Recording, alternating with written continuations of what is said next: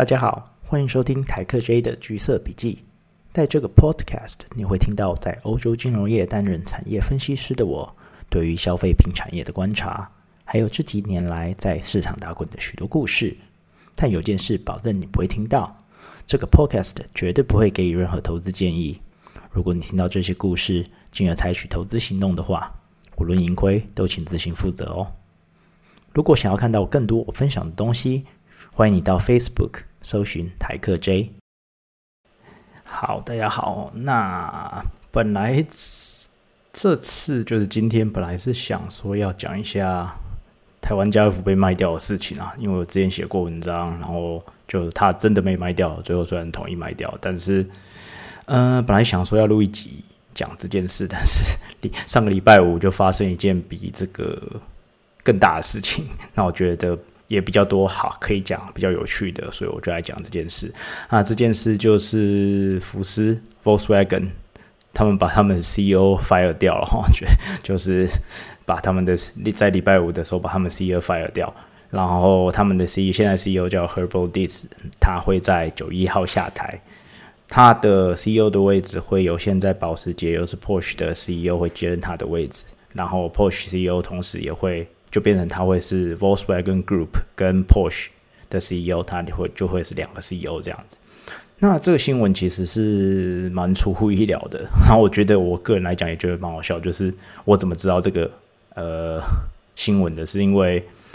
呃，福斯在礼拜就是荷兰时间礼拜五的晚上六点发的 press release，这是非常奇怪一件事哦。就是谁会在弄礼拜五晚上六点半发 press release 说哦，我们的 CEO 要下台了。然后因为我礼拜五上礼拜五刚好有一个婚礼要去参加，所以我就去去去参加婚礼嘛。那去吃饭参加婚礼，然后就去 party party 到一半的时候就想说哦，里面有点闷。然后就出来想说透个气，在外面透个气这样子，结果我就拿手机出来看，就是呃怎么发生这件事，然后就所以我就马上开始啊，就看看新闻这样子。但 因为我跟那时候就想说我去参加婚礼，所以我也没有带我公司手机哈，所以就变成就用我个人手机在开始看呃一些新闻媒体发表的一些事情，就花了就就在外面花了可能十几分钟看这件事情，就其实是就蛮好笑的，自己觉得怎么样发现。这件事是蛮有趣的，那当然这就是一个很有点出乎意料的抓嘛吼。那你也看到很多不同媒体有报道说，哦，福斯的大股东跟工会代表如何在第四在美国出差的时候，所谓发动政变哦。然后其实他好像他们好像星期四才告诉他，然后就给他一天说，哦，那你你想一下怎么样？他最后。就是可能摸摸鼻子就去下台，因为在 press release 说哦这是 mutual agreement 嘛，那礼拜五就生效了，所以这件事就是有一点 drama 对我来讲，但其实也还好了。如果你知道福斯的历史的话，你可能也不会那么的意外就是了哈。那讲到福斯的话，其实就是他跟我个人有一段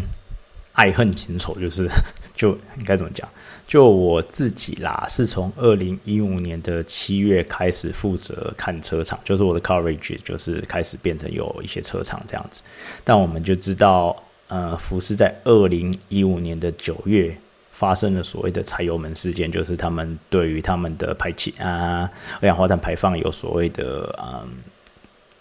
作弊嫌疑嘛。那最后他们总共花了这个作弊这件事。让他们付出了将近呃 thirty billion，就是三百亿欧元的代价，所以非常非常严重哈。那当时的 CEO Martin Wintercome 就下台了，所以他在那个柴油门开始之后马上就下台。接着是接任的是 Matthias Muller 哈。那这个人他其实比较像是危机处理啦，因为就是说实在的，好像。根据我跟公司讲的，他们前一两年真的是花了很多时间搞清楚为什么会发生这件事，然后怎么发生这件事，所以对他们来讲，他们就是有一点像危机处理，要把这件事情危机度过这样子。那 Matthias Muller 上台，从二零一五年九月开始上台以后，他处理到啊二零八年中的时候，他就卸任了，变成现在的 CEO Herbal Dis 上台到现在。那 Herbal Dis 为什么会？有趣，是因为他其实是第一位呃非福斯系统出身的 CEO 在福斯，因为他是从 B N W 来的，所以变成说这在当时算是一个蛮不一样的创举哦。那 Herbal Diz 其实他上任以来就刚好就是发生了柴油门嘛，所以变成说福斯其实会非常需要嗯。怎么讲？把那个危机当做转机，所以他们其实还蛮呃愿意做出改变的。所以他变成说他非常 vocal 在电动车，然后单一制造平台，还有所谓的自有车用软体这这三个部分。那第一个部分是电动车嘛？其实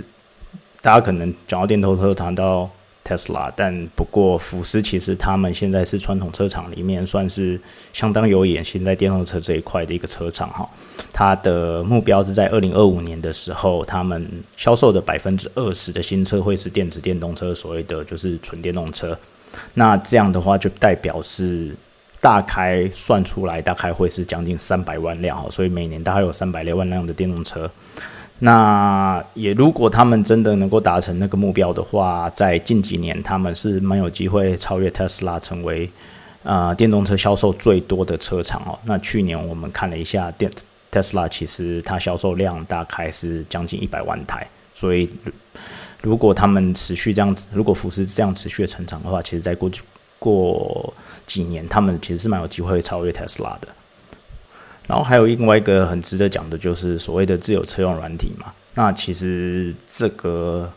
几乎所有现在所有的车厂都在做这件事，他们可以说是车厂的未来哈。那为什么车厂要做这件事？是因为我们知道，其实车是一个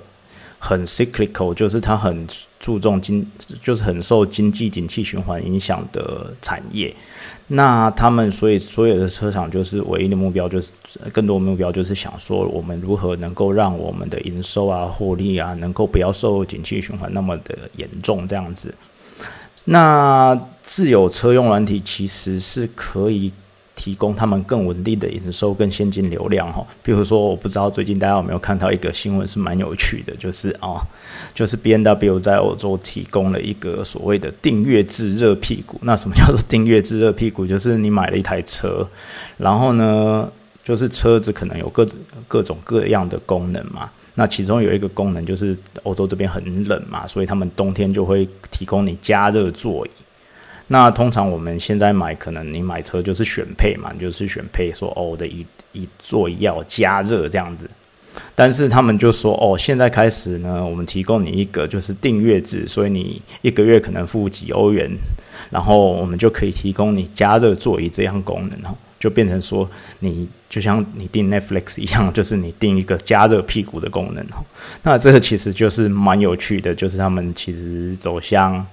呃，订阅制，然后还有另外一个就是某一个车厂跟我讲的 business case 嘛，就比如说，哈，假设之后你可以自动驾驶的话，那比如说，嗯，就很多荷兰人会想要去，或者德国人会想要去意大利或者是奥地利滑雪，那很多人就会说，那我租车开，其实蛮远的，可能要开好。最少八到十二个小时就蛮久的，然后租车可能也很贵，但是这样的话，他们就说哦，那我现在提供你一个功能，就是你自己的车平常你是没有自动驾驶的，那可能你付不知道五十欧元好了，他们就会帮你开，比如说开一天的自动驾驶功能，让你可以从荷兰自动驾驶开到比如说奥地利去滑雪，那这样的话，你就可以开着自己的车。因为有的人就想说，我也不想租车再多付那个钱，但是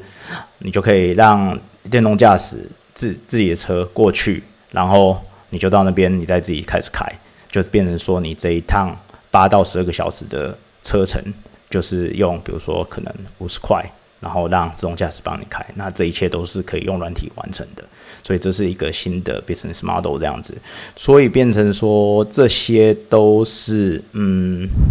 车厂现在目前很看重的，所以他们花了非常多呃投资在海尔新的呃工程师 software engineer，然后甚至开始建造自己的软体平台这样子哈。然后其实像比如说 Elon Musk，他也在 Dis 被 fire 掉以后，他就在 Twitter 说就是哦，software is the key to the future，所以这一点其实我想是非常非常重要的，就是软体在未来车车子上的应用上面其实是很重要的这样子。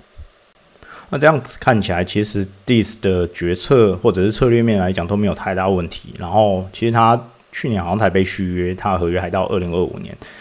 那为什么他会在这个时间点被 fire 掉呢？其实最主要还是要先看看福斯的股权结构哈。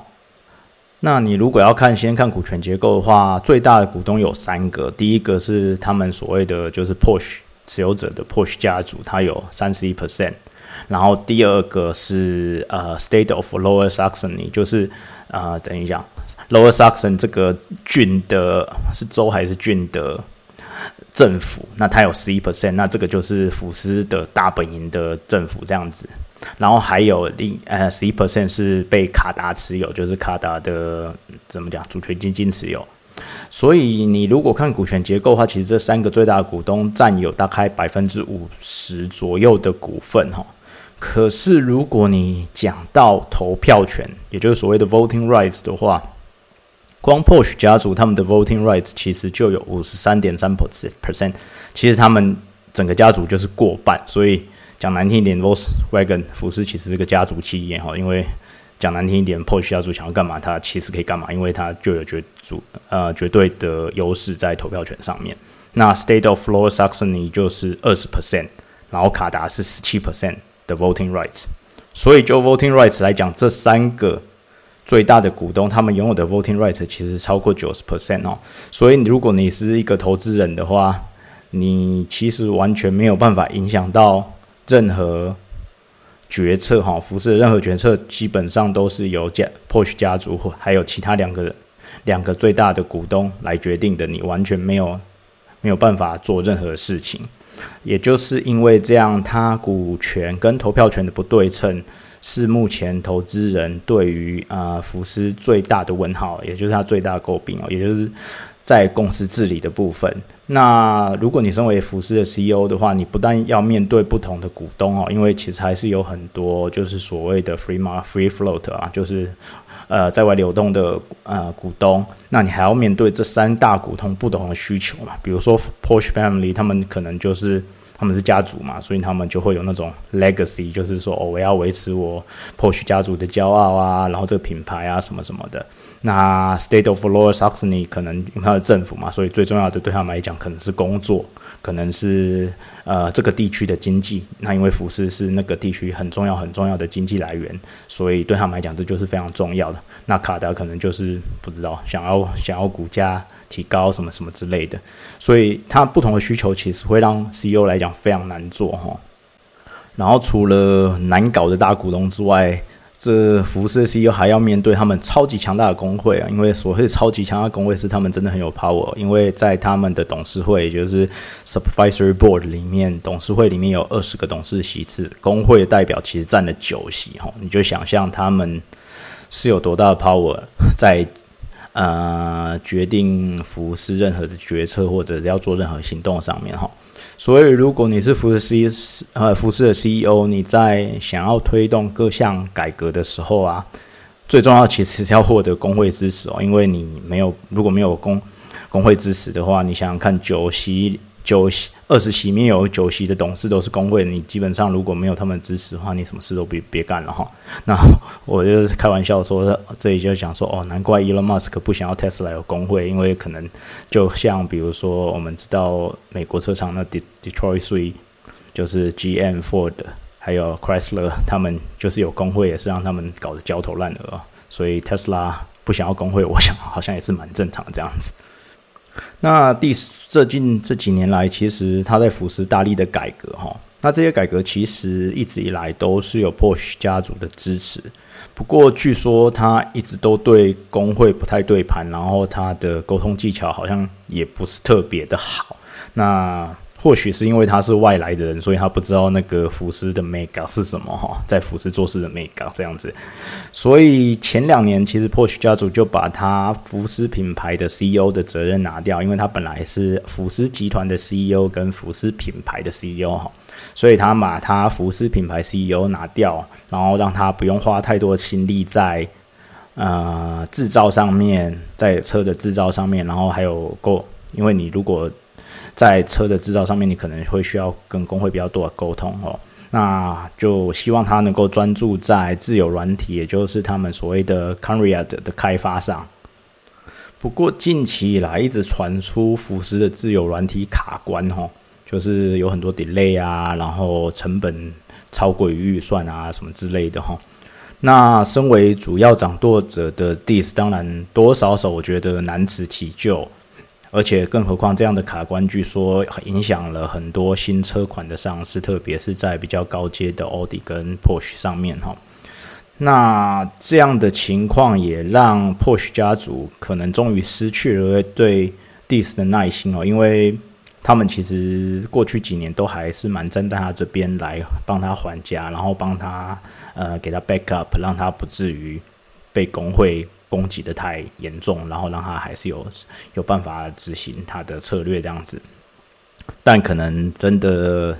这些小事啊，就是这些 delay 啊什么的，就是最后一根稻草嘛。当 Push 家族对 Dis 真的觉得不行了，他该下课了，那他们决定用一个人和比较好，然后是福斯纯血。而且过去几年，其实把保时捷经营很好的 CEO Oliver Blum 来取代 Dis 哈，但是不少媒体其实也都有蛮生动的报道这场有一点像宫斗剧的现实版哈。但就像我说的嘛，福斯其实他家大业大，那你有我们上面讲的各个大大股东。加上工会可能都有不太一样的想法，各怀鬼胎。那其中，如果你要当 CEO 的话，其中复杂的程度，你的 stakeholder holder management 可能远远的超出我们的想象，哈，就是可能可能非常非常复杂。那么，这个出乎意料的发展，啊，对福斯来说会什么影响呢？我自己个人目前是觉得影响应该是有限啦，福斯应该还是会持续专注在两个主要的呃 focus 上，那当然就是电动车跟自有软体上，呃，毕竟这是所有车厂目前进驻的焦点哈，所以变成说你如果没有很努力的在这一块的话，可能在未来这个 transition，在呃汽车产业这个 transition，你可能就没有办法跟人家竞争。嗯，但还是要等到新的 CEO 出来发表他对于呃福斯未来的愿景，所以这个可能还要一点时间来看看。嗯，不过有一点可能要值得是注意的是，因为目前其实福斯本来是预计今年下半年要把。呃，Porsche 也就是保时捷部分 IPO 上市哈，那这样的管理阶层的变动会不会影特别特别是呃接任的是 Porsche 的 CEO 会不会影响到原本预计下半年要完成的 IPO，可能会是值得关注的一个点这样子。那至于 Herbal Deeds 的下一步会怎么样？其实市场上有一些人猜测哦，他会不会去 Tesla 跟他的好妈吉 Elon Musk 一起打拼哦？那这个当然我们也不知道，他目前好像也没有出来评论任何事情，所以就让我们继续看下去吧。OK，那我们今天就聊到这里。如果你对这个话题有任何，的想法或者意见的话，也欢迎你留言或者是私讯我。然后，如果你啊对于这一集觉得很不错的话，也欢迎分享哈。毕竟这个分享，然后留言的讨论，对我来讲都是很大的鼓励。那我们今天就到这里喽，下次再见。